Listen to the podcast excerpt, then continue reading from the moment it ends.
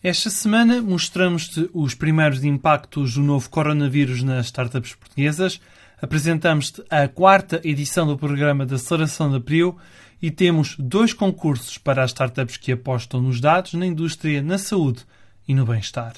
Olá, sou o Diogo Ferreira Nunes e este é o podcast das startups, a tua porta de entrada para o ecossistema empreendedor português e que conta com o apoio da comunidade 351.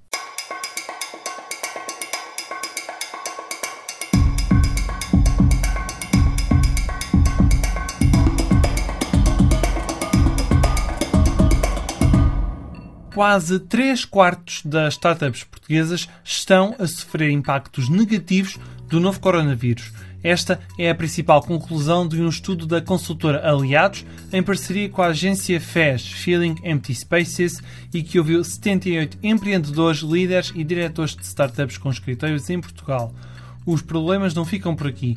44% das startups registaram perdas de vendas acima dos 60% e 6 em cada 10 inquiridos acreditam que a situação ainda vai ficar pior.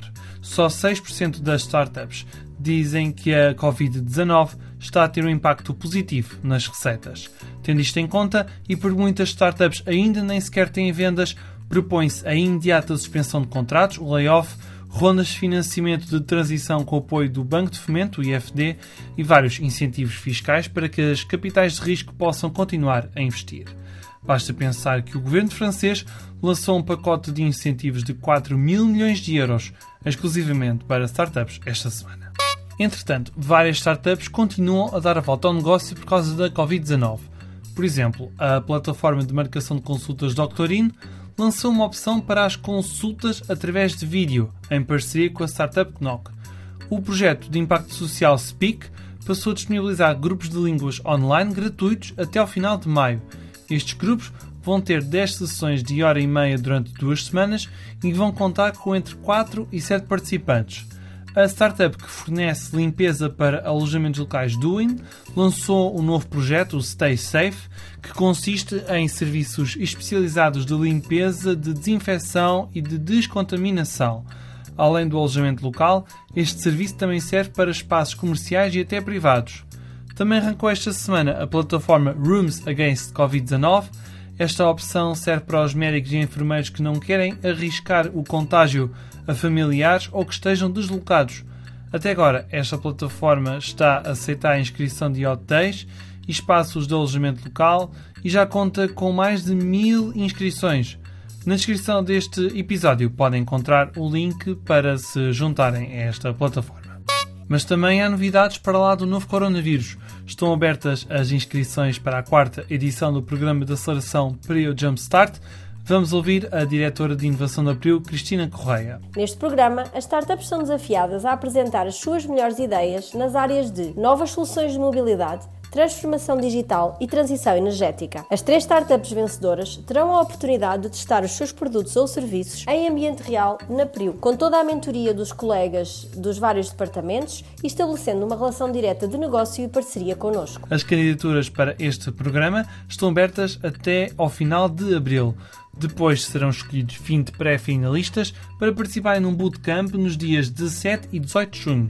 A final do programa está marcada para 3 de julho, com 10 finalistas. Além de testarem os produtos na PRIO, as três startups vencedoras vão receber 10 mil euros para o desenvolvimento do projeto. Os 5 melhores projetos poderão ter acesso a um espaço de exibição na próxima Web Summit. Há mais 50 vagas para o Programa Europeu de Apoio ao Desenvolvimento e Expansão de Startups e PMEs, o Data Market Services. Este programa conta com a participação do Laboratório de Inovação Português Bright Pixel. A Bright Pixel vai ajudar as equipas na relação com os atuais e potenciais investidores, na criação do plano de negócios e em questões relacionadas com o crescimento da empresa. Parte do escritório deste laboratório de inovação vai ser utilizado pelas startups que quiserem explorar o mercado português. As candidaturas para a segunda fase do Data Market Services estão abertas até 31 de maio. Quem tiver uma startup nas áreas da indústria, Smart City, saúde e bem-estar, tecnologia ou indústria financeira pode inscrever-se para a segunda edição do programa EIT Digital Venture, que em Portugal conta com o apoio da associação BGI. No total, cada startup pode ganhar até 25 mil euros. Para isso, terão de ultrapassar duas fases. Na primeira parte, as equipas podem ganhar até 5 mil euros na fase pré-aceleração, onde vão aprender competências de negócios num programa de dois dias e num programa de mentoria virtual de duas semanas. Na fase 2, as startups terão de apresentar o protótipo viável para negócio, o MVP, e conforme o desempenho, poderão receber entre 10 mil e 20 mil euros. As inscrições para este programa estão abertas até 26 de abril. O podcast das startups desta semana fica por aqui. Ouve e subscreve-nos no Spotify, Apple Podcasts e outras plataformas. Se quiser juntar-te à comunidade 351, já sabes, basta ir a 351.network e pedir o teu convite. Obrigado pelo teu tempo, até para a semana e fiquem em casa.